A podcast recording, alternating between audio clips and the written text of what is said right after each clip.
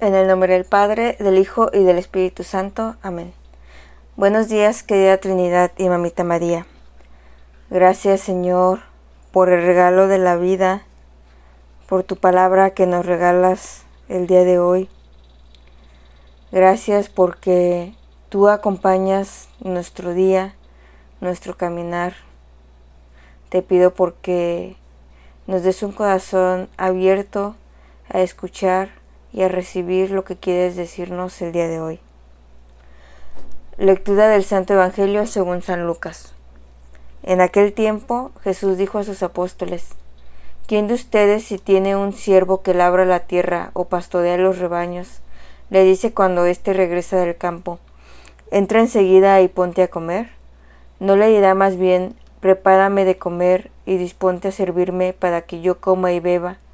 Después comerás y beberás tú. ¿Tendrá acaso que mostrarse agradecido con el siervo porque éste cumplió con su obligación? Así también ustedes, cuando hayan cumplido todo lo que se les mandó, digan, no somos más que siervos, solo hemos hecho lo que teníamos que hacer. Palabra del Señor, gloria a ti, Señor Jesús. Buenos días a todos, mi nombre es Carmina Clemente, soy miembro de la familia Bergunday en Monterrey y con mucho gusto les comparto las palabras de vida que el Señor me regalaba en mi oración del Evangelio según San Lucas, del capítulo 17, versículos 7 al 10. Yo iniciaba mi oración con dos aspectos.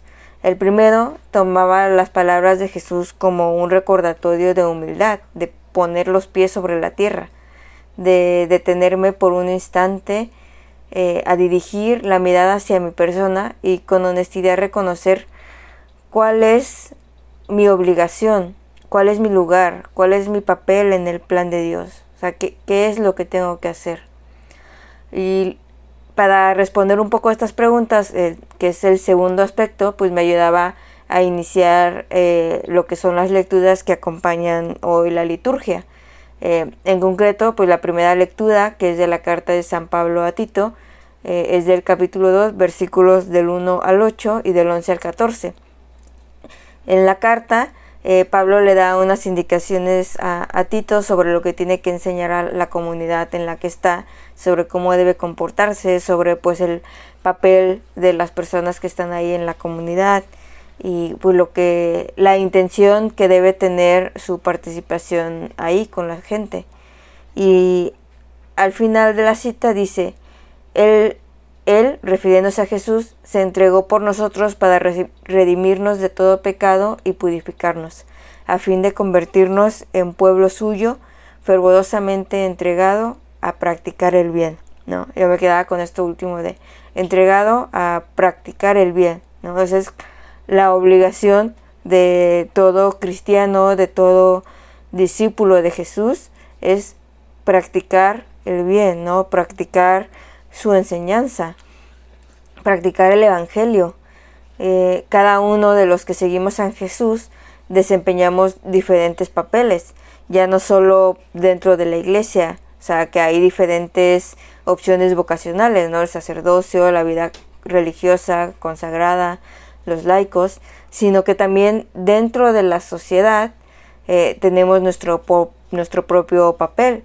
Somos profesionistas, somos empleados, somos jefes, somos estudiantes, padres de familia, hijos, ¿no? Y dentro de cada uno de estos papeles, pues se puede ir haciendo cada vez más específico el papel que desempeñamos en la sociedad, ¿no? Jesús se dirigía a sus apóstoles que ellos también tenían una participación dentro de la sociedad, ¿no? Eh, más allá de haber sido eh, también escogidos por Jesús y ahora haberse convertido en apóstoles, pues antes tenían una profesión, un trabajo, no algo que los caracterizaba y algo que habían aprendido a lo largo de su vida, ¿no? Entonces todos nosotros tenemos un camino recorrido en la sociedad y eh, pues esta sociedad nos ha acostumbrado a que el trabajo bien hecho se recompensa, ¿no?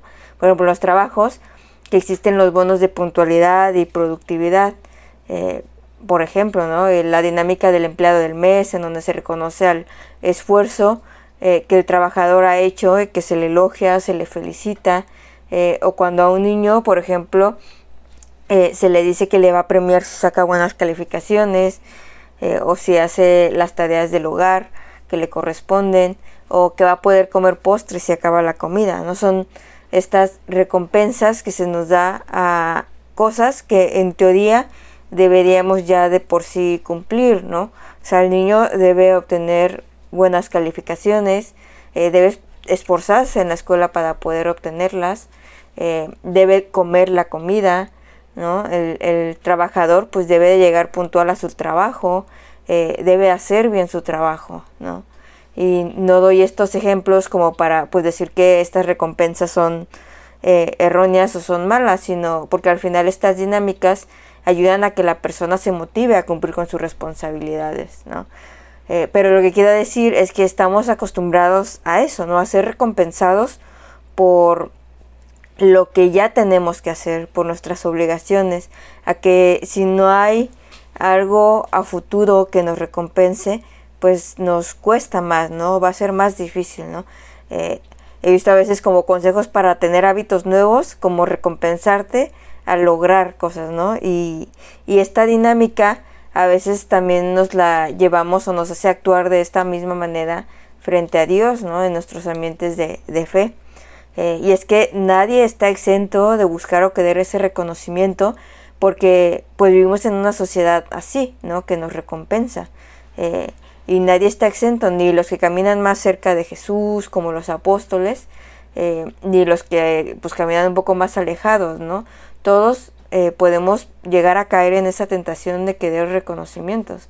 Entonces, por eso es que Jesús a veces tiene que darnos enseñanzas como, como la de hoy, ¿no? O sea, ponernos los pies sobre la tierra y recordarnos eh, lo que somos, ¿no? Dice aquí siervos, ¿no? Da este ejemplo.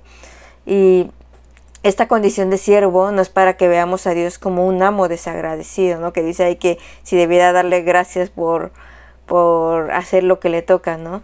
Sino que más bien esta condición de siervo nos debe llevar a reconocer cómo debemos actuar en medio del mundo, ¿no? Cómo debemos actuar en, en este servicio a Dios, en esta entrega, ¿no? No se trata de quién trabaja más o de quién lo hace mejor, sino de hacer lo que tenemos que hacer.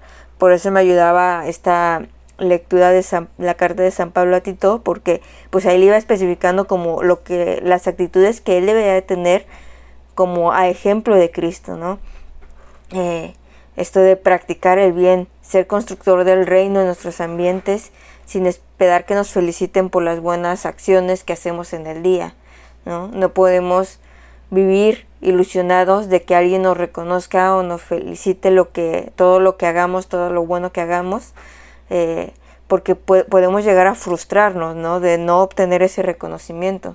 Nuestros actos de calidad, de servicio, de entrega, no deberían ser condicionados por lo que vayamos a recibir después, sino que debemos entregarnos sin condición, ayudando a quien lo necesite con lo que somos y tenemos a la mano, porque es lo que tenemos que hacer, ¿no? Y yo me quedaba reflexionando sobre eso último que dice Jesús en el Evangelio de hoy. Así también ustedes, cuando hayan cumplido todo que se les, lo que se les mandó, digan, no somos más que siervos, solo hemos hecho lo que teníamos que hacer, porque reconocer eso nos ayudará a dejar de frustrarnos cuando no recibamos una recompensa por nuestro servicio, cuando a veces no recibamos un simple gracias por una buena acción que le hagamos a alguien, ¿no? Nos ayuda también a reconocer que Dios ha sido muy generoso con nosotros, que todo lo que recibimos de Él es para ponerlo al servicio de los demás. Decir, no somos más que siervos porque solo hemos hecho lo que teníamos que hacer, el bien.